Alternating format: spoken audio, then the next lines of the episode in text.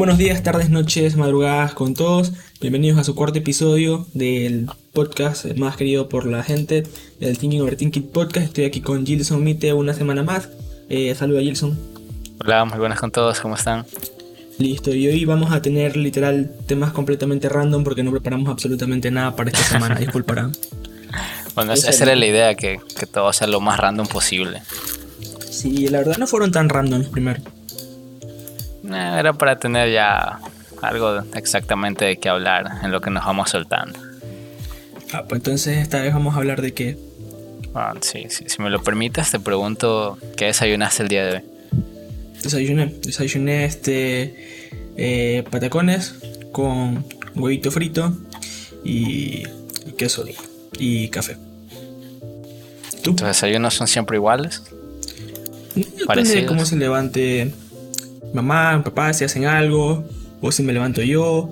Este, a veces es un poquito más sano, granola con yogurt. Eh, a veces es, no sé, un poco más elaborado, no sé, tacos con, con lentejitas y cosas así, depende, la verdad depende, a veces son sándwiches, súper variado. Taco con lentejita y después me andan criticando mis mexicanismos, loco. De loco, taco con lentejita, ¿qué pasa con los tacos? Full proteína, full energía, todo lo que necesitas en un desayuno saludable. No, me suena muy sustancioso. Tú seguro comes tres huevos crudos. No, no, no. De hecho, mm, más o menos te puedo decir. Te iba a decir que algunos consideran excesivo, por ejemplo, que comas patacones con huevitos, porque algunos se toman como que su cafecito y su por ahí su pedazo de pan y ya está. Ah, loco. por ejemplo, la comida más cuando, del día. Sí, es exactamente lo que opino. Y sobre todo, por ejemplo, en época de exámenes, en mi casa, no sé, costumbre de mi mamá parece que cuando ya le comentaba que estaba en exámenes, siempre me preparaba un desayuno, pues bien, bien sustancioso. Me preparaba mi bistec, mis patacones, a veces hacía tigrillo, a veces hacía este con papitas fritas y, la carne así salteada. Y y a veces venían mis amigos este, a estudiar a la casa el día anterior y cuando desayunaban en mi casa decían, ¿cómo es posible que desayunen tanto? Pero es normal, la verdad. Sí, la verdad, aparte que es normal, sí considero que cuando era temporada de exámenes mi mamá se esforzaba más, pero siempre estaba acostumbrado a comer más o menos bastantito en el desayuno. ¿No te da sueño después? Mm, no, la verdad no. El, desayunito es lo que, lo que te, recarga la batería para empezar el día. Y yo no sé cómo hay personas que a veces dicen que no pueden desayunar muy temprano. Dicen que no pueden comer a eso de las 6, 7 de la mañana, que ya como a las 8, 9 recién están listos para ingerir algo. No, loco, no se puede. De hecho, te, hace juro que no, no, lo puedo comprender. Y no, y no comer porque igual el estómago a veces te pide como que algo y estás ahí esperando que sean las 9, no, pues qué feo. No, yo sí me, como cuando me levanto, este... Y bueno, cuando comes también muy pesado, a veces lo que pasa es que me da sueño, porque como que está ahí el, estómago haciendo sus cosas y, y tienes eso del postprandio y te da sueño y te da como el mal del puerco. Pero sí es regular, o sea, unos no sé, cuatro o cinco pataconcitos no, no es tampoco tan, tan, tan pesado. Lo veo normal, de hecho. No sé cómo puede. Hay gente que se levanta y se toma, no sé, un agua aromática y por ahí una grillet y sobrevive, loco. A mí me haría la mega hambre después de un ratito. Sí, o sea, digo sustancioso porque para la gente como que el desayuno tiene que ser algo muy ligero.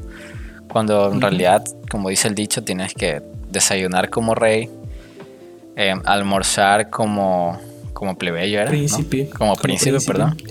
Y, como mendigo. merendar como mendigo. Sí, yo igual creo que hago las tres cosas como como príncipe nomás loco tampoco me da eso de merendar como mendigo a las 10 de la noche andas con la mega hambre también sí bueno este, respondiendo a tu pregunta hoy día sí tuve que comer algo muy preparado muy rápido no, no, no me preparé como tal la comida solo me me sirvió un vaso de leche y, unas tartaletas que vienen ya este, selladas. Porque tenía que salir el día de hoy en la mañana. Y no, no, no me levanté con, mucho tiempo que se diga. Mm. Pero por lo general consumo pan integral con, con huevos y a veces café, a veces leche, a veces solo agua. ¿Y sientes que te está afectando haber comido así? ¿Te sientes así ah. cansado? ¿Con menos energía? No, lo que sí siento es que me va a dar hambre un poquito más temprano de lo, de lo normal. Por lo general, ¿cuántas veces tú comes al día? O sea, es que yo sé que lo saludable es comer cinco veces al día mínimo, pero la verdad es que a veces el piteo como cuatro, loco. Este, el desayuno, el almuerzo, por ahí algo después del almuerzo tiro cuatro, cinco, después que termino de hacer la ejercicio me da como que full hambre. Y a veces por ahí, no sé, salto la refri, encuentro algo y me, me lo como. Y ya la merienda. Y si eso, a veces después de la merienda no se me toma un vasito de leche o algo así. No, pero van. O sea, a veces nomás es 4 o, la regla es 4. Generalmente es 4 y a veces, o sea, ese, ese esa última comida. O sea, es raro que me dé hambre, por ejemplo, a las 10 de la mañana, que yo sé que es normal y que se debería comernos una pieza de frutas ahora, pero no me, no me gusta mucho. ¿Y tú? Sí, o sea, para mí sí es súper normal comer de, de 4 a 5 veces. Y la regla, la regla es 4 y 5 es pues algo ya ocasional. Y si consume fruta, loco. Yo estoy peleando con eso. Mm, soy muy malo para comer fruta, la verdad. Y hay, frutas que, que se me hacen más fáciles comer que otras. Eso es normal, creo. Sí, por ejemplo, nunca te voy a preferir comer sandía. Tiene muchas pepas. No, a mí tampoco me gusta la sandía. Más que nada porque, o sea, me gusta la sandía cuando es súper dulce, loco. Pero casi nunca encuentras sandías que sean así súper dulces, que tú digas, pucha, está riquísimo. Ahí es como, no sé, como estar tomándote un vaso de agua con un poquito de azúcar, así la gente. No me gusta mucho. Este, ahí lo bueno es que no soy quisquilloso, loco. Unas manzanitas de esas, de las galas, las que son como, como un poco naranjas. Ajá. O sea, como naranjaditas. Esas son las que me gustan. Peras, las peras sí me gusta la internacional, loco. Las peras de aquí me parece que son la mayoría muy secas y como arenosas. Y eso. nunca le he visto las diferencias porque yo no soy el que compra frutas. Ah, pues no, no vas a. O sea, la diferencia tienes que haber visto, sentido cuando te comes una manzana verde o una roja, pues. O cuando te comes una pera que es. que No sé, la, internacional es bien grande, loco. La importada es grande. Y es súper jugosa. Ahora que tú lo dices, sí me doy cuenta que es verdad que hay unas peras que se sienten como tierrosas. Sí, hay unas que no tienen ningún sabor, parece que estás comiendo tierra. Sí, no, no, lo, había, no lo había tomado en cuenta. Sí, en cambio las, las importadas son las que son así súper jugosas. Esas sí, sí pegan. Ah, ¿Y cuál, es tu, fruta preferida? Eh, entre la piña, este, la hawaiana, y, o sea, la que venden por veo y me gusta la mora en jugo. Y son como que mis frutas favoritas.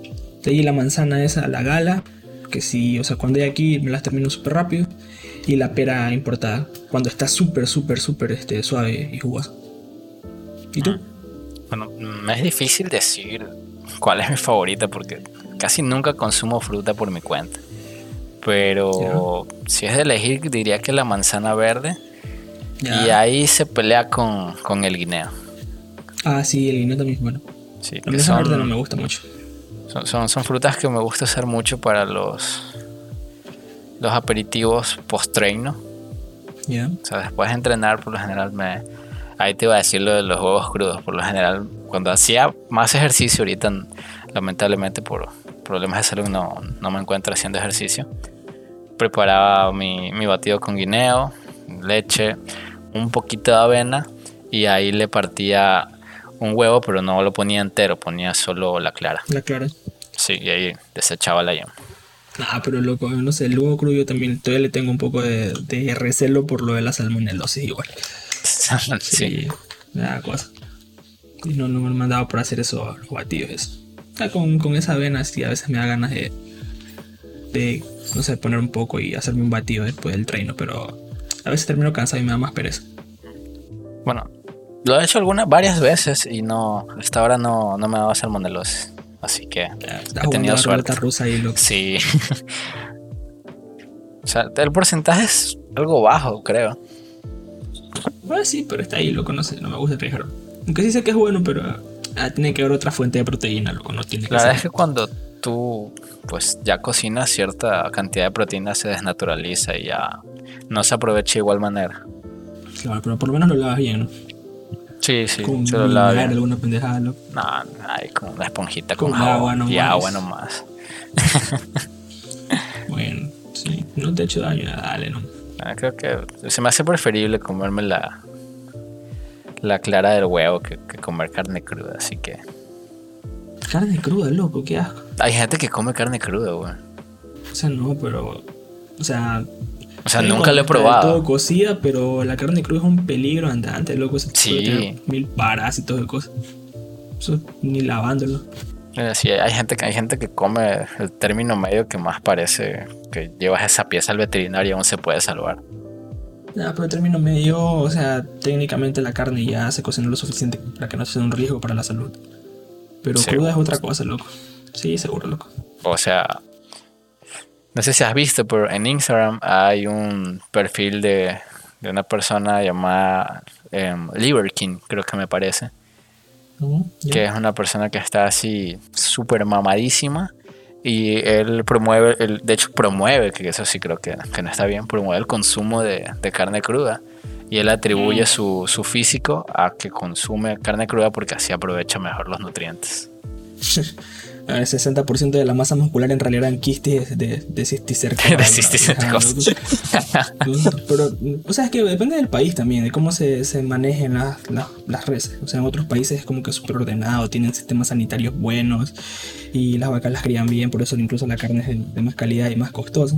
Pero aquí no sé si tú has visto de repente cómo, cómo manejan las carnes en un camal. Es literal horrible. La, no, no, tienen la, la, higiene que, corresponde. Sí, ¿no? Esas vacas mueren donde caen y por ahí mismo las faenan, no las lavan bien, no sé. Entonces no creo que aquí sea una buena idea comer carne cruda. Sí, bueno, lo que tú dices de que quizás tienen un mejor sistema sanitario en, los lugares donde, donde pues procesan a los animales para elaborar los diferentes productos cárnicos, pues quizás sí son mucho mejores que aquí. No, no, tengo el conocimiento. Me parece que es de Estados Unidos, por no, tiene acento así inglés. Pero quién sabe, puede hasta ser de Canadá. Igual, igual. Pero sí, cuando, cuando, cuando, tengas tiempo, sí, a tener revisada. No, no, no, tiene un físico así que siga normalín que está mamado. Está mamadísimo el loco. Ya, pero también habrá que ver el volumen de entrenamiento y si no se mete alguna otra cosa, loco, porque no sé, con esos influencers ya no se sabe, loco. Sí. Lo que te dicen y lo que hacen, pues puede diferir mucho. Sí, con tal de su programa de consumo de carne cruda. Porque ahora así es como hacen dinero. Sí, agarrar fama y, seguidores y, y etcétera. Sí. Oye, bueno, ¿y tú qué tanto te cuidas en la alimentación? Bueno, la verdad me cuido menos de lo que me gustaría. Bueno, yo tengo tiempo más o menos como que en sí un año haciendo ejercicio y al principio me cuidaba un poco más con lo que son mis carbohidratos y todo y trataba como que mantener mi, mi consumo calórico controlado. Pero un tiempo acá estaba, o sea, estar revisado contenido y es verdad que muchas personas recomiendan que cuando uno tiene un somatotipo de ectomorfo, que le cuesta bastante ganar peso, es mejor hacer un periodo de bulk, o sea, eh, consumir, tener un hiperávit calórico importante y ya después cortar y no hacerlo al revés porque si no se te va a dificultar mucho ganar, ganar más. Entonces ahorita no estoy como que controlándome mucho. O sea, lo, básico es no comer muchas grasas, ni comida muy sobresaturada en frituras, ni comida chatarra, pero no, no cuento calorías ni, ni nada de eso. Como porciones normales, un poquito más de lo que, de lo que comía antes especialmente en los carbohidratos, estoy comiendo un poquito más de carbohidratos al día. Y la verdad ha funcionado bastante decente. No este, esperaba que de repente me comience a llenar, pero de hecho me parece que incluso ahorita se me ve menos eh, como que llantitas que antes cuando estaba comiendo más, este, digo, estaba comiendo menos, menos carbohidratos. ¿Y tú? ¿Te cuidas o te cuidas? Tú sí te cuidas bastante, lo que sí. Um, actualmente lo único que me puedo cuidar es en la alimentación. Mm, es un poco difícil porque igual está pues la alimentación familiar de por medio. Pero personalmente sí intento tener un mayor control. Además porque estás parado por la lesión. Sí, estoy, estoy en un, periodo de, de stand-by en cuanto al ejercicio. Estoy empezando a hacer ya al menos lo que es piernas porque pues de una u otra manera tengo que mantener mi, peso. Y Bueno, en cuanto al, control como tal, no tengo ese control así específico de calorías o, lo que le dicen así control de macros. De, hay, una, hay, hay, gente que pesa la comida, creo incluso. Sí, sí. De hecho es una muy buena práctica. Sí, pero... Una aplicación que se llama Pol para tracker. O sea, en realidad es tediosísimo pero es como que la mejor práctica para no pasarte con tus macros y como que... O sea, es cuando la gente lo quiere hacer súper bien. Sí, o sea, igual podemos contar también con la asesoría de un nutricionista, que sería creo yo lo más recomendable. Y bueno, sí, sería lo más, en realidad lo más recomendable, obviamente sería, pero eh, creo que a la gente se le complica un poco a veces eh, asistir a los profesionales y, y eso. Y no creo que tampoco o sea, el nutricionista, puede, el nutricionista te puede guiar, pero igual parte de la responsabilidad de controlar lo que comes la tienes tú, porque el nutricionista te puede decir comete 100 gramos de, arroz, pero igual te toca a ti pesarlo para no pasarte. Entonces eso a veces lo hacen más sencillo, te dicen dos cucharadas o cosas así, pero la gente a veces, no, pues no, no todos tienen la misma unidad de medida y en lugar de dos cucharadas se ponen dos cucharones, entonces, no sé, pues es muy complicado. igual también depende bastante de, de uno, uno tiene la responsabilidad pero estaría bien, claro, eh, asistir al profesional. Sí, o sea, como en toda relación médico-paciente siempre va a haber un 50-50. Cosas que puede hacer el profesional y, ya cosas que son netamente responsabilidad del paciente. En lo personal sí, sí recomiendo que, que acudan a un profesional si tienen alguna meta a trazar, que lo sepa orientar, que si la meta es, es realista, en cuánto tiempo se puede llegar a alcanzar pero bueno, yo al menos personalmente me, me este, auto orientado, auto, he hecho autoaprendizaje para controlar un poquito mejor lo que es mi, alimentación. Y asimismo, como tú, un control de, de, carbohidratos, tampoco suspenderlos, eso sí, claramente se los va a decir cualquiera, no suspendan un, un macro como tal, no suspendan un carbohidrato, no suspendan las, los, las grasas así exabruptamente, de manera... ¿En contra de las dietas keto? No estoy en contra de las dietas keto, de hecho me parece muy interesante, si me interesaría probar.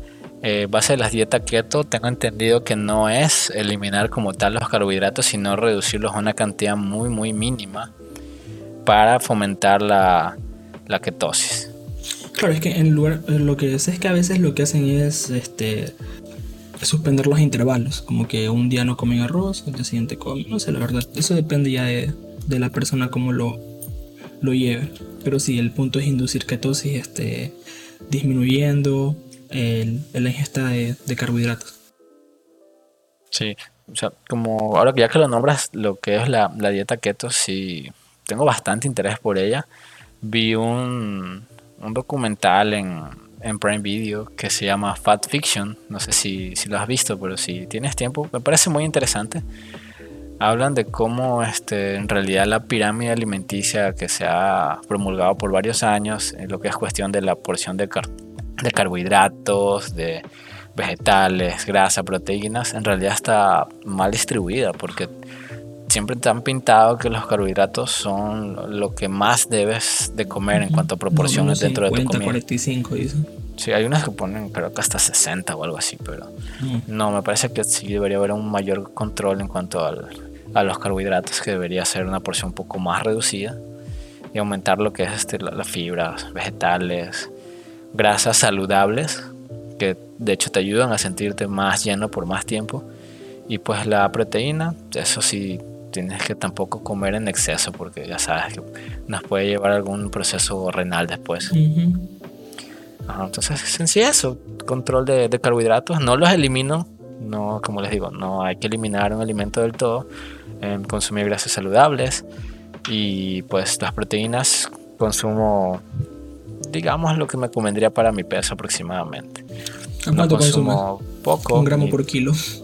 Eh, es que ya, pues tienes que sacarle la proteína al animal mismo. La cosa es que consumo, digamos, lo que corresponde a un tamaño de, dos veces mi puño. Ya. al día. Sí, al día. Bueno, cuando hago ejercicio quizás es de este tamaño un poquito más.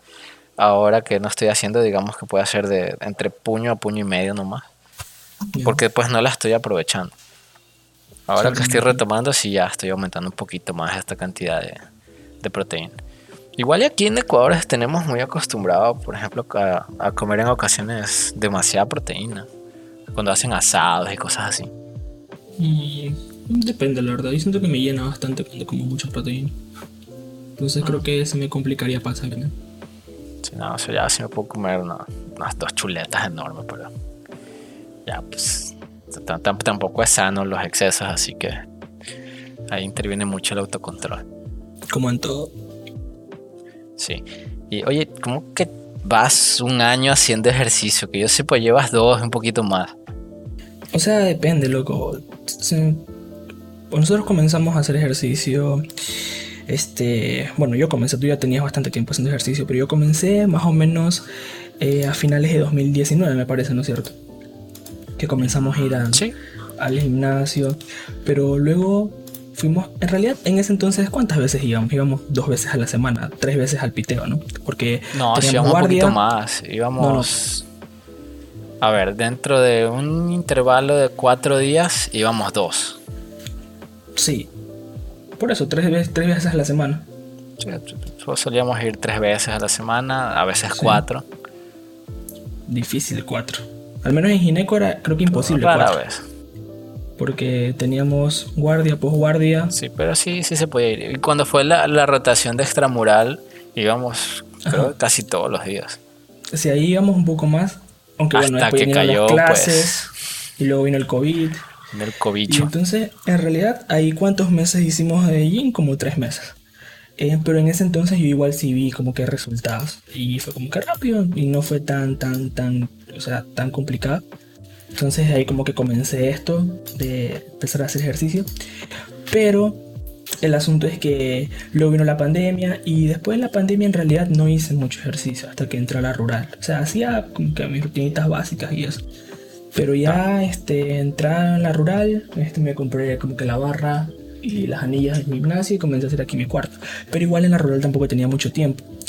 Entonces tomo, tomo como inicio en sí el inicio de la rural, pero, o sea, si me pongo a pensar que llegaba a mi casa cansado, como mucho hacía un par de horas, eh, a veces cuando llegaba temprano, a veces no hacía, o sea, como mucho hacía tres veces a la semana, eh, no sé, un día entre semana y los fines de semana se hacía. Entonces recién estos últimos cuatro meses creo que es donde realmente estaba haciendo ejercicio casi todos los días. Y sí que he visto como que más resultados. Entonces, podría decir que dos años sí, pero en realidad más bien como que a intervalos un año y eso como mucho. Pero hace dos años fue cuando decidiste tomar el, primer paso. Sí, tomar las riendas de mi vida, no. No, sí, pero sí. sí, se, te hizo más, ¿Se te hizo más fácil de lo que pensabas? Sí, lo que en realidad sí. Y más que nada, o sea, creo que el punto es que como que comienzas a ver resultados. Yo por lo menos, o sea, creo que no sé si lo estaba sobredimensionando, pero como que de pasar a ser súper, súper delgadito a estar un poquito menos delgado, ya tú lo ves como que un, avance, ¿no? Y eso te ayuda a, motivarte más. Porque siempre, de hecho me parece que siempre es como que se progresa más rápido al inicio. Siempre y cuando no te lesiones, no hagas cosas muy raras, este, no te pases con el peso queriendo hacer alguna cosa, eh, no sé, pues hacer ego lifting y luego termines lesionado y cosas así. Y mientras te cuides con el sueño y con la alimentación tampoco te descuides tanto, me parece que sí puedes conseguir por lo menos un resultado inicial que te ayude a, continuar. Sí, muy importante sobre todo lo que es el descanso para poder ver progreso. Hay gente que de pronto quiere ver progreso rápido, quiere ver ganancias de una manera muy rápida y pues está ahí dándole día y día, a veces fatigando el mismo grupo muscular y ahí es cuando pues o puede ocurrir lesiones o pueden no haber los resultados que esperas. Los puedes incluso retrasar porque ya estás quemando ese músculo, lo estás fatigando, no le estás dando el descanso adecuado, así que no se va a, reponer de la misma manera. Entonces sí, muy, muy importante lo que es el, el descanso. Eh, la alimentación, pues, como obviamente. porque, o sea, puede que lo tomen como sinónimo, pero es importante dormir por lo menos unas 7, 8 horas, porque tampoco ah, es bueno, no sé, puede que estés dándole el descanso al grupo muscular, pero si igual duermes 2, 3 horas porque tienes problemas de insomnio, no sé, depresión, ansiedad, alguna cosa, este, tampoco te, te vas a ver, creo que, los resultados que, que buscas. Exactamente y tampoco es que pasaste de delgado a, menos delgado, porque de hecho actualmente al menos sí hay un gran cambio.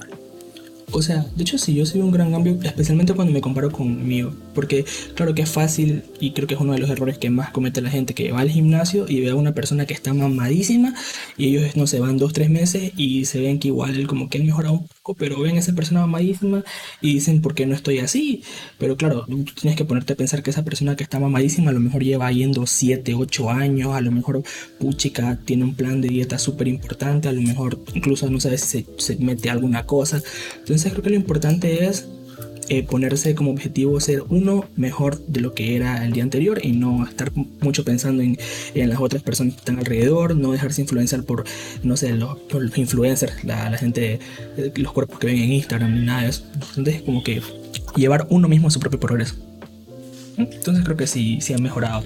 Claro, y la otra persona también, pues, la otra persona también puede incluso tomar suplementación que pues por su economía se lo pueda permitir de pronto. Y está bien lo que tú dices, la única persona contra la que estás, digamos, compitiendo es contra ti mismo. Tu cuerpo no va a ser igual, tu genética no va a ser igual, la forma en la que progresas no va a ser igual, entonces solo tienes que enfocarte en ti. Sí. Y tratar de hacerlo de la mejor manera posible. Sí, eso es otra cosa que a veces va, o sea, si yo no hubiese ido contigo, creo que hubiese hecho muchas cosas mal, porque por ejemplo, yo no sabía nada, eh, o sabía muy poco, entonces me, era fácil hacer un movimiento mal. Y por eso creo que es importante siempre oír con una persona que sepa, eh, por lo menos tenga experiencia en lo que está haciendo, o no sé, a veces perder el miedo y preguntarle a alguien, porque por lo menos el tiempo que estuve yendo al gimnasio me parece que la actitud es súper de buen, buen dato, o sea, la gente siempre está presta a ayudarte, este, y casi nunca lo hacen con mala intención, ¿no? Siempre, si, ves a alguien que te dice, sabes que no mueves el brazo así, este, no pienses que te lo dice como que en mal plan, ni por burlarse, ni, o sea, generalmente te lo dicen porque se dan cuenta que lo estás haciendo mal y que te puedes lesionar. Y la actitud que hay en el gimnasio en realidad, por lo menos donde íbamos, y creo que en todo siempre es como que muy buen, se siente un buen ambiente, la verdad. Este, eso, si no sabes, por lo menos mira un video antes de, de implementar nuevos ejercicios, mira que lo estés haciendo bien, tienes un espejo, mírate en el espejo, si no graba, porque es fácil, especialmente cuando uno comienza, a veces querer levantar más de lo que uno puede, pensando que si levanta poco se va a ver débil o se va a ver como una niña que no puede levantar más peso o como Bob Esponja levantando los peluches pero o sea es importante comenzar de a poco y tratar de hacer bien el movimiento sí porque si no lo más probable es que termine con una lesión y, peor de lo que comenzó. Sí tienes que tener una, una técnica correcta para que pues tengas un avance de manera correcta eh, cuanto a las vibras del gimnasio, sí, este, creo que todos tienen el pensamiento de que pues comenzaron iguales. Nadie nació mamadísimo, menos que seas un, un alien genético, pero pues creo que por eso está este sentimiento de, de, querer ayudar al otro que también progrese, porque pues esa persona también comenzó desde cero. Bueno, te comento, yo comencé a hacer ejercicio desde los 14 años con pesitas así de, de 10 libras, que por, para esa edad era, es mucho. Pero yo no tenía, no tenía asesoría. Entonces yo me inicié de cero solo. Por ahí mi hermano también hacía un poco de ejercicio, pero hacía menos que yo. Eh, me dio algunas indicaciones súper básicas, pero pues no, nunca ha practicado ejercicio en gran, en gran medida. Creo que siempre lo, deja muy rápido. Y no, no tenía esta asesoría, por lo cual sí tuve muchos desperfectos que a la larga me fue repercutiendo. Entonces, por eso yo ya, como se dice, los errores se aprenden. Cuando te estaba asesorando a ti, me, me fui fijando en, muchas partes que en mi entrenamiento, yo a mis inicios, yo omitía mucho y lo cual fue provocando desbalances musculares, este, déficit de desarrollo en ciertas zonas, sobredesarrollo en otras. Entonces traté de hacer un régimen de entrenamiento más, más balanceado para ti. Bueno, para mí también porque entrenábamos juntos. Para que pues no caigas en lo mismo. Entonces, sí, es muy importante asesorarse. si van al gimnasio y no saben hacer algo, no tienen compañía, pierdan el miedo. Eh, asesórense con alguien. Eh, es verdad, puedes ver videos en YouTube, pero por ejemplo, si tú te enfocas en YouTube y solo ves videos de un solo grupo muscular, pues solo vas a entrenar ese grupo muscular y no vas a ver y darte cuenta que a la larga eso te puede hacer un desbalance muscular con respecto a otros. Por ejemplo, yo no cuando comencé a entrenar por varios años, yo casi nunca trabajaba hombros. Y fue por esto que mis hombros tienen un desarrollo extraño en el cual mi pectoral, eh, pectoral menor hace gran trabajo, o hacía, ya que no estoy haciendo ejercicio, hacía gran trabajo al momento de hacer movimientos en los que tenía que involucrar mayormente el hombro. Entonces muchos desperfectos por, por mis comienzos. Pero ya al menos en este punto me siento bien de poder ayudar a otras personas a que comiencen. Y me, me, gusta mucho incentivar a la gente que, que, haga ejercicio, que comience. Que comenzar es lo quizás lo más difícil, pero eh, una vez que ya le coges el golpe, te vas de largo y por esto de que ves resultados, te, da un, una sensación de, de, gratificación, te da mucho gusto ver esta, esta mejora en ti.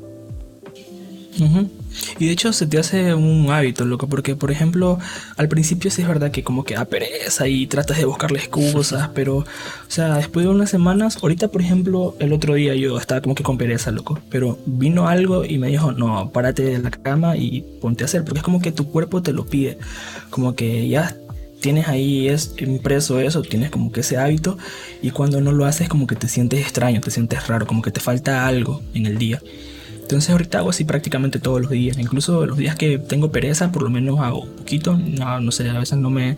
Porque tampoco es bueno sobreentrenar, ¿no?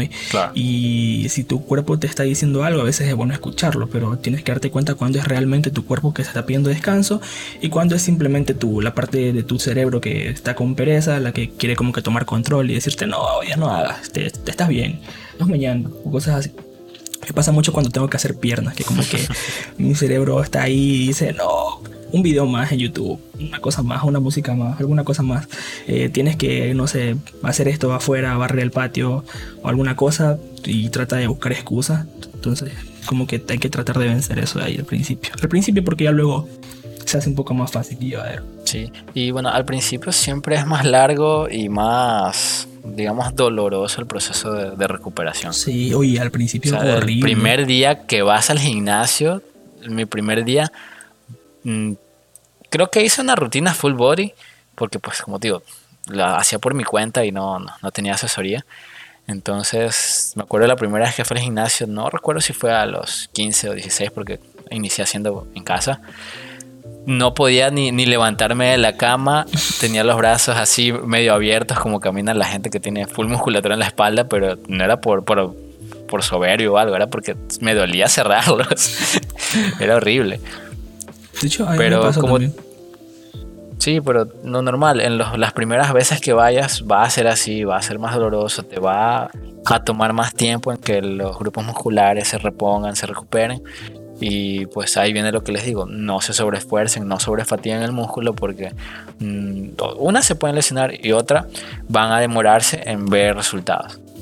Em, ya cuando vas progresando, pues esto ya se va a hacer más llevadero, tu cuerpo se adapta, ya no les cuesta tanto trabajo, bueno, tanto tiempo reponerse, no van a tener tanto periodo en, el que el músculo se pone pues doloroso por, por el entrenamiento que le diste. Y incluso ya a veces te acostumbras y ya estás listo para ir al gimnasio todos los días. Igual tienes que darle descanso al músculo aunque no lo sientas tan fatigado. Y pues ya empiezas a tener una, rutina o un hábito ya de hacer ejercicio. También te iba a decir que este de que tu cuerpo te lo pide. Sí, a veces es el cuerpo y a veces incluso pues, es la mente en el que ya sientes algo de culpa cuando no, haces ejercicio. Sí, de hecho sí, culpa. Sí, y incluso yo al menos, bueno, actualmente tengo contraindicado este, ganar peso. Estoy en peso normal según mi índice de masa corporal, pero tengo contraindicado incluso llegar a sobrepeso por cuestiones de, de columna, algunas patologías que tengo por ahí. Pero además de que sea por una condición médica que no puedo hacer, no puedo ganar de peso, no puedo permitírmelo, eh, también ya ha habido un trasfondo en el que en algún punto de, de mi adolescencia dije, güey, no quiero ser gordo, no me quiero poner gordo por simple tema visual, que no, me agradaba ver a, gente gorda. Eh, por ejemplo, sí, quizás es un poco, un poco crudo de tratar, Ya, pero por ejemplo, mis padres tienen sobrepeso. Em, no, no, es tirar beef o hate contra mis padres. tu mamá también. sí. Tu mamá yo la veo y no me parece, pero bueno. Sí, tiene, tiene, su sobrepeso. Igual este, ya por, por, edad también van perdiendo igual masa. Em, pero bueno, más adolescente era, era más notorio. Entonces los veía y yo decía, no me quiero ver así. Porque ni tampoco, bueno, mi papá también tiene sobrepeso y en mi cabeza decía, no me quiero ver así. Eh, la concepción de cuerpo que yo tengo, este, al menos en un hombre, es pues una figura de triángulo invertido, como pues se dice que se ve lo aesthetic. Sí, es el estándar griego de belleza de toda la vida. Ya. Entonces, bueno, tampoco digo que todos se martiricen, pero al menos en mi caso, en algún punto yo dije, no me gusta verme así y no me gustaría verme así. Entonces empecé a satanizar la idea de ser gordo. Y es como un mecanismo que, digamos que me sirve.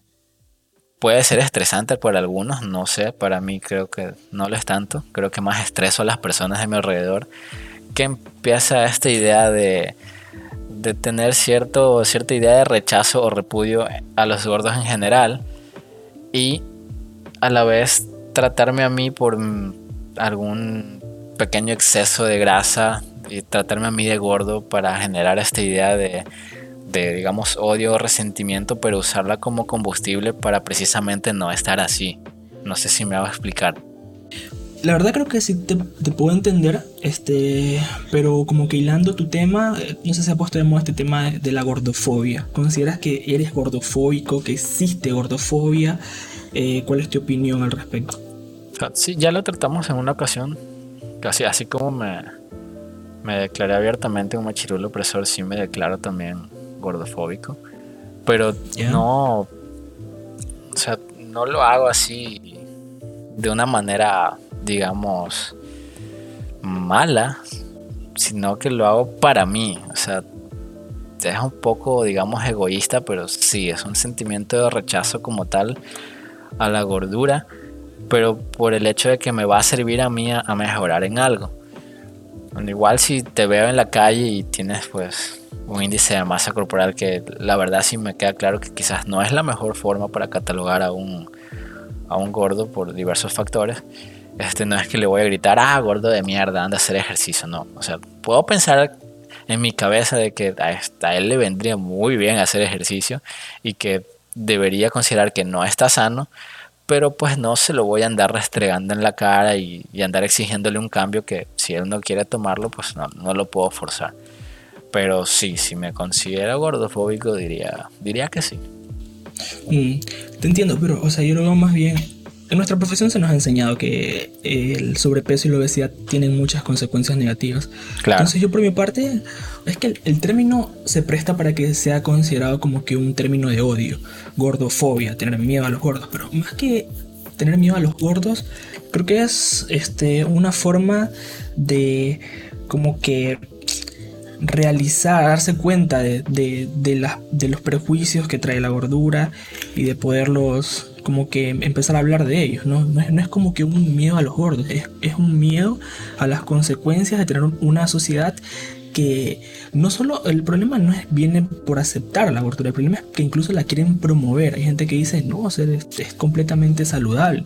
O sea, yo entiendo al punto de que es, muy bueno que las personas se amen a sí mismos, es súper importante tener una buena autoestima, quererse a sí mismo, querer a su cuerpo, pero creo que llega un punto en el que pasa de, de querer o sea, pasa de, amarte a ti mismo a directamente estarte produciendo un perjuicio. No, al no darte cuenta de, las consecuencias que te puede traer esto a largo plazo. Creo que en la Biblia dice que hay que amar al pecador y odiar al pecado. Para mí esto sería más o menos similar. O sea, yo no es que odio a las personas gordas. Pero como personal, o sea, persona de salud, este, yo entiendo las consecuencias que esto, que esto acarrea a largo plazo y a corto plazo incluso. Entonces sí considero que, que está mal que, más que nada que, se trate de hacer, no normalizar, sino que se trate de a fuerza hacer que todos como que amemos este camino de, de, descuido del peso. Sí, este, en cuanto al término, por ejemplo, si se me hace que está mal empleado, pues lo que es fobia corresponde a miedo y pues gordofobia, tener miedo a los gordos, pues no, digamos, tener miedo a ser tú mismo gordo es un problema personal, digamos, pero aquí las personas que promueven o usan el término lo toman como, por ejemplo, cuando se toma el término de, homofobia. Como tal, el término homofobia no es que tener miedo a los gays. Quizás algunas personas extremistas sí, pero eh, lo que quiere expresar más que todo este término es rechazo hacia esta persona, que es tratarlos de una manera excluyente, a veces de una manera, digamos, peyorativa. Em, eso en cuanto al término, pues ya es una algo que se usa en este tiempo por, por, la misma generación, digamos, por los millennials, que se empezó a, acuñar la palabra, o bueno, la terminología fobia para las ideas de, de rechazo o aversión. En cuanto a lo de normalizar la gordura, sí me parece que, está, está mal encaminada la idea. O sea, si es verdad que no puede, que puedes hacer sentir mal a una persona por ser gordita y eso, bueno, el bullying siempre ha existido desde, el colegio, incluso a veces desde la escuela. Entonces es algo que tienes que trabajar mucho dentro de casa en cuanto a respeto, valores, eh, empatías. si tratas a un gordo y le resaltas esta cualidad, em, empiezas a bromear por esto, pues obviamente esa persona se va a sentir mal y es algo que tenemos que, promulgar pues en, las, generaciones que, vienen. Em, muy en contra de normalizarlo.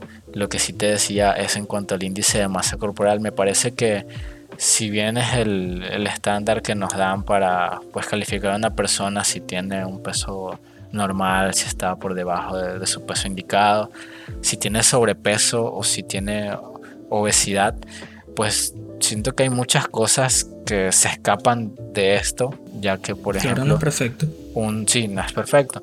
Una persona que tenga demasiada masa muscular, pues puede tener un índice que corresponda a sobrepeso e incluso estar rayando la obesidad si es que consume suplementación porque para su estatura va a tener un gran peso. El músculo pesa mucho más que la grasa, entonces le puede dar muchos kilos que atribuyan a que su índice de masa corporal suba.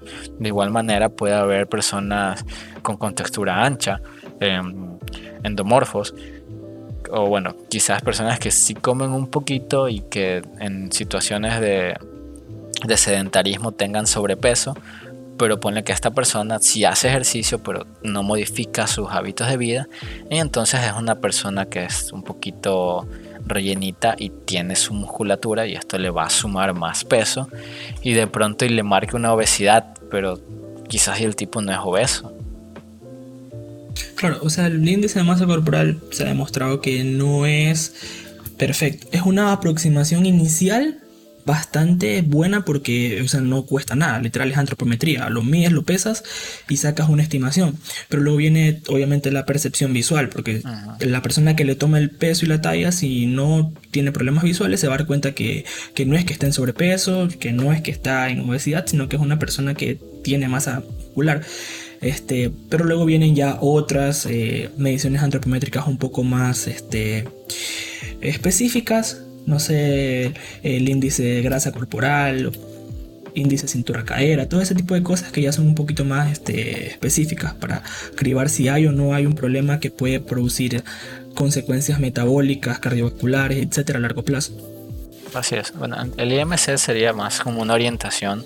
Claro, es el em, primer abordaje súper rápido, súper fácil, pero no es, no es perfecto. Sí, pues a lo que voy es a que más que como profesional decirle directamente por el índice, estás en sobrepeso, estás en obesidad, pues tratar de orientarlo de una mejor manera de que explicar esto, que hay muchos factores que influyen, pero según esto, pues indica que usted está dentro de obesidad o sobrepeso según el índice, pero pues no es lo único que va a determinar su condición, así que no, si lo vemos saludable, digamos, no, tampoco hay que martirizarlo. Y si lo vemos, pues también que está pasado de peso, no, no habría que tratar de darle un trato así despectivo ni que retarlo como, como padre, pero tratar de, pues, em, razonar y concientizar de que si está en una condición que no es saludable, pues tiene que hacer algo. nosotros podemos brindar la asesoría, la ayuda, pero gran parte de esto, este cambio, lo tiene que ser por su cuenta. Entiendo. En un sistema de salud ideal, igual, pues si te quedara la duda, lo que haría sería referir a nutrición, donde idealmente tendrían la capacidad de, hacer estos otros eh, métodos de, diagnóstico un poco más específicos para ver si realmente el paciente tiene o no tiene un problema con su peso. Pero claro, aquí obviamente lo que te queda es eh, regirte con el IMC y con tus ojos para ver si, si lo que te dijo el IMC es, es cierto o no. Claro, no, y también concuerdo en lo de, o sea, nunca en mi opinión, nunca se debe tratar al paciente como o sea, como hijo ni retarlo, porque, o sea, ya hace tiempo salimos de este modelo de, de medicina paternalista en la que tú le decías al paciente qué es lo que tiene que hacer. Ya de un tiempo para acá venimos con el modelo autonomista en el que usted, tú le dices, mire señor, usted, según estos datos y según lo que se observa, arroja que tiene un problema con su peso y estas son las consecuencias, esto es lo que podemos hacer, esto es lo que debería hacer si no quiere tener problemas a largo plazo, pero al final del día, como con todo, la decisión sigue siendo de la persona y no va a comenzar a cambiar hasta que realmente ella se dé cuenta del problema que tiene y se dé cuenta de, que no quiere tener las consecuencias que acarrean este problema. Entonces, eh, siempre termina siendo al final del día una decisión del propio paciente y de la propia persona en general. Así es, pero también hay otros factores, por ejemplo, o sea, está bien, tú lo puedes mandar a nutrición, pero pues ahí también interviene el factor económico. Hay personas que solo se pueden permitir comer granos y su dieta se basa en eso. En realidad me parece una excusa pobre, loco. Porque especialmente en este país, o sea, generalmente el pollo o el huevo no, no, son proteínas tan caras y tranquilamente pueden reducir las, las porciones de carbohidratos. Las verduras, por suerte, eh, vivimos en un país que es agricultor, tenemos una cantidad bastante alta de verduras que se pueden conseguir a precios muy baratos. Entonces, en otros países te diría que sí, porque en otros países que no son productores de, de legumbres, importan ese tipo de cosas, a veces es un poco más caro y la opción más barata es irte a un McDonald's, pegarte una hamburguesa de 2 dólares y ya. Porque un buen almuerzo te puede estar costando 7, 8, 9 dólares, tal vez, o incluso más. Pero en este país, por suerte, estamos bendecidos y tenemos como que una gran cantidad de, granos, de carbohidratos, el verde es baratísimo, o sea, todo es barato y lo que puedes conseguir mucho lo tienes que racionar obviamente, ¿no? porque te sale verde barato te vas a comer tres verdes, pero igual el huevo es relativamente barato, el, pollo es relativamente barato, se puede educar, educar, al paciente que hay otras fuentes de proteína que tal vez no son de tanta calidad como, no sé, como el pollo, pero igual entre no consumir nada pues te puedes consumir Entre solo consumir carbohidratos a consumir por lo menos algo de proteína, pues es mejor. O sea, sí, más me refería en cuanto a los que son sectores rurales. O sea, sí es verdad que hay proteínas baratas, pero pues como das el ejemplo del verde, a veces la gente se va por lo que por volumen le sale mucho más barato y pues se come solo eso. Claro, pero creo que es un problema más de cultura, porque este, en este país hay una cultura de consumir mucho, de llenarte mucho y especialmente tienen algo con los carbohidratos que a mí a veces me da como que, puchica, no sé, se comen una sopa que le ponen fideo y papa y luego se comen un seco, bueno, un estofado que tiene papa con arroz y le fríen un maduro. Maduro. Y el jugo y por ahí no sé, le ponen un canguilcito porque, ¿por qué no? Y no sé, o a la ensalada le ponen papa y fideo, o sea, es un problema que tienen con los carbohidratos. No considero que sea un problema de escasez, en muchos de los casos no es un problema de escasez, es todo lo contrario, un problema de para nada. tal vez abundancia, tienen demasiado que coger y en lugar de escoger dicen, no, mejor le meto un poquito de todo y se hacen un mega platón. Entonces creo que sí.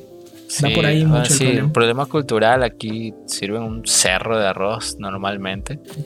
Y me da mucha gracia que, por ejemplo, mi, mi, padre ahorita ya está en una edad avanzada y a veces se queja de que ahora come muy poco y se llena con muy poco cuando antes comía bastantito.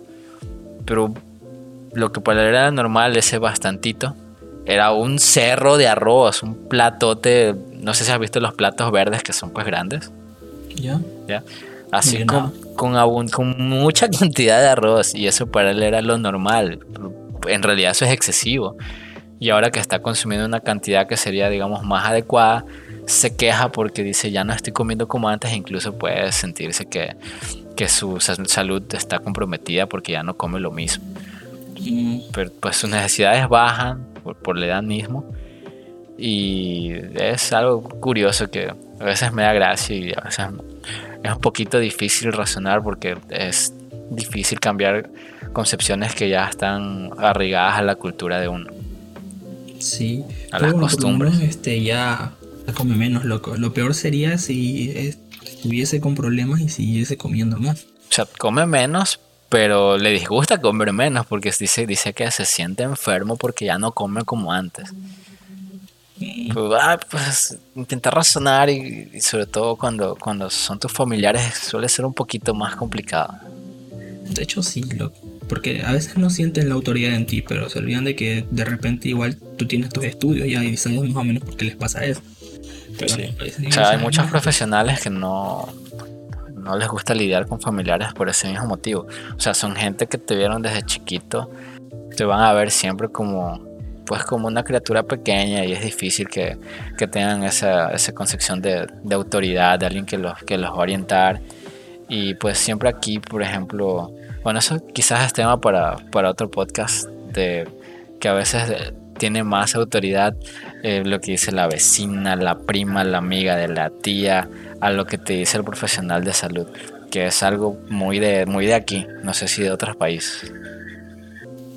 ¿No te parece, loco? Es algo de aquí, eh, de Latinoamérica y especialmente de aquí, porque me parece que aquí la medicina está súper infravalorada, loco, está súper infravalorada en precio, súper infravalorada en, respeto, aquí no se respeta lo que dice el médico, no se respeta lo que un médico debe ganar, porque todo el mundo cree saber más que el médico. Y todo el mundo hace y, aconseja como si fuesen médicos en base a literal a nada, a lo que les dice un, anuncio publicitario de, que vieron en la televisión a las 2 de la madrugada, loco. Y me parece que es súper falta, super falta de respeto. En otros lados se trata de mejorar la medicina, pero ya pues es lo que tenemos aquí.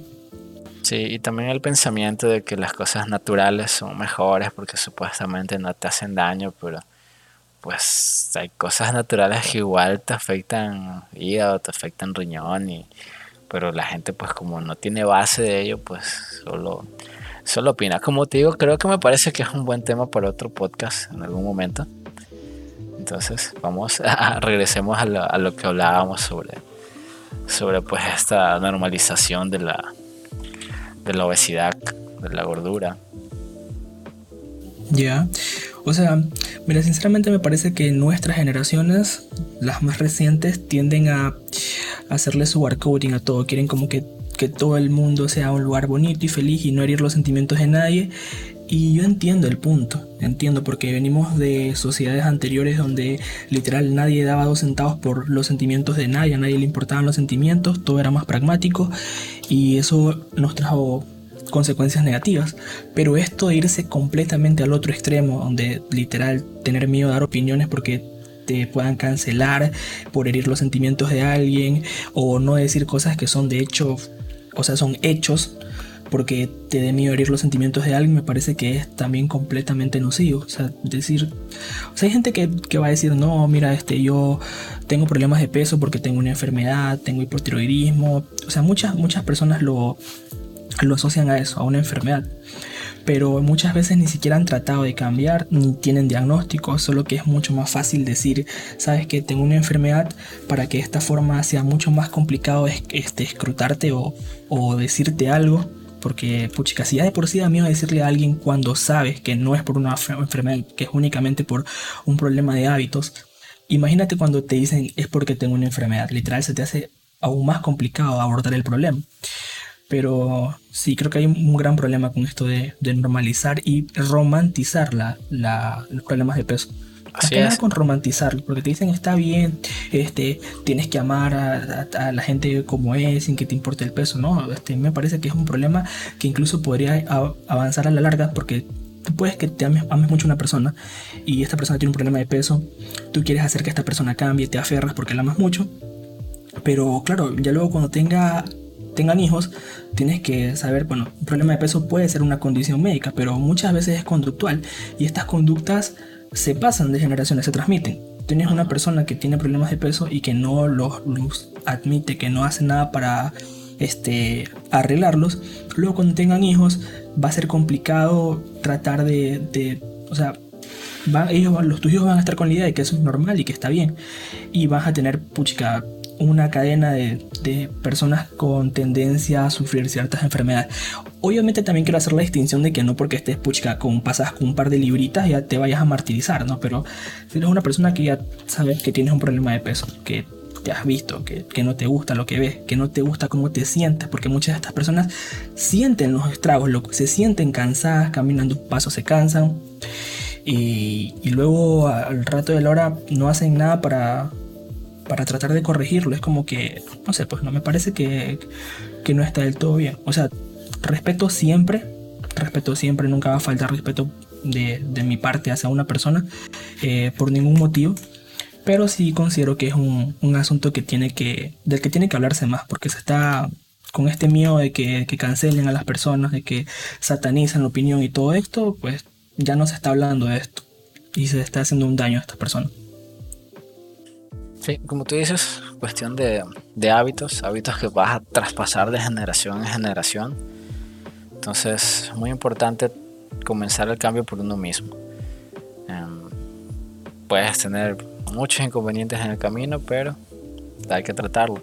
Em, en cuanto a las personas que son, pues tienen un peso elevado por una enfermedad, pues sí, está bien, su condición es por, por una enfermedad de base, pero pues pueden tratar la enfermedad de base y mejorar un poco esta cuestión de, su peso también.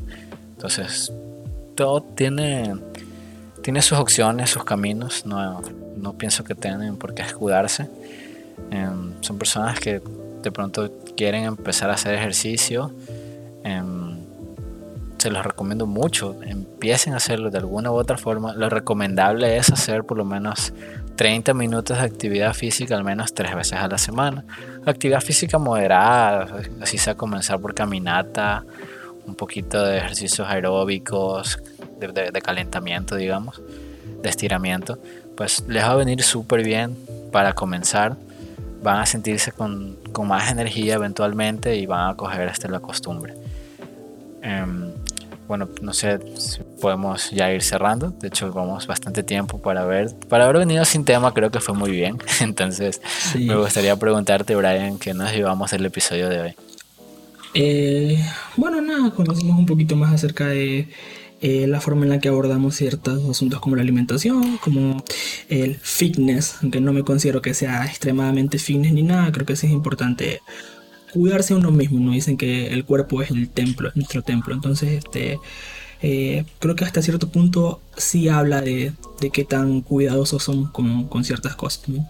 Obviamente no hay que juzgar a las personas únicamente por cómo se ven, pero creo que es inevitable. Creo que es inevitable. Creo que tú ves una persona eh, y le ves como que un buen cuerpo y lo primero que se te viene a la mente es que esta persona de alguna forma u otra se interesa por, por, por sí mismo, se cuida por lo menos hace el intento. Este, eso, entonces, nada, no, nada de mala sangre con las personas que tienen sobrepeso, no, jamás. Ese, eh, no es un asunto, jamás es un asunto personal. Creo que es un asunto de salud pública, creo que es un asunto este, social, de un problema que tenemos con la sociedad actual de tratar de, de como que suavizar absolutamente todo. Y eso, mm, si quieren cambiar, comiencen ahora. No, no, no esperen para mañana, no esperen para el lunes, porque ese es el primer error, tratar de eh, retrasarlo, retrasarlo. Y a la final nunca terminan haciéndolo. Y eso, eso, los humanos somos los únicos que hemos podido, la única especie que ha podido cambiar su, su expectativa de vida, en parte porque somos racionales y podemos darnos cuenta cuando tenemos un problema y, y eso, este, arreglarlo. Entonces es importante todo esto. Así es. Bueno, muy importante también el, cómo uno se toma las cosas. Por ejemplo, hay veces que, bueno, un caso X, una, amiga que, que, hace mucho ejercicio, que se cuida en su alimentación y pues tiene una figura esbelta. Una vez personas que, bueno, señoras, en este caso, que estaban sentadas, pues que tienen su, su cuerpo con un IMC mayor a a 30 y mayor a, a 25, pues empezaron a decirle, gritarle que, que es operada, que, que, si tuviera quien me pague cualquiera. Y pues, o sea, tienes que ver la forma de tomar las cosas. Si tú ves a una persona que tiene mejor condición física que tú, pues no las veas con, con recelo, con envidia. Mejor trata de verlas como, como un ejemplo y que eso sirva como motor de me gustaría estar así, así que pues debo hacer algo. Y de igual forma también pues una vez tuve una conversación con alguien que me decía que, que está mal el ver a una persona que pues está a la vez pasada de peso y asumir que esta persona está así porque no, pues porque no se controla la alimentación, porque no hace ejercicio, porque de pronto y si lo hace, pero igual está así. O sea, es lo que más se da. Normalmente las personas que están así es porque no hacen actividad física, lo, lo recomendable, y porque no se cuidan en la alimentación. Y pues en el menor de los casos esto es atribuible a una enfermedad que o no está siendo bien tratada o ni siquiera la persona sabe que la tiene Así que por este lado igual, como tú dices, respeto a todos. Em, este, este pensamiento es que también es, digamos, lo más lógico. O sea, no se lo vas a quitar a la gente, pero lo que sí puedes cambiar es el cómo vas a tomarlo y cómo vas a reaccionar. O sea, yo por mi lado siempre a, a cualquier persona, independientemente del peso, siempre le voy a recomendar el hacer ejercicio y si en algún momento necesita algún consejo o asesoría, estoy presto a. Sobre lo que dijiste, loco, eh, un par de, cosas.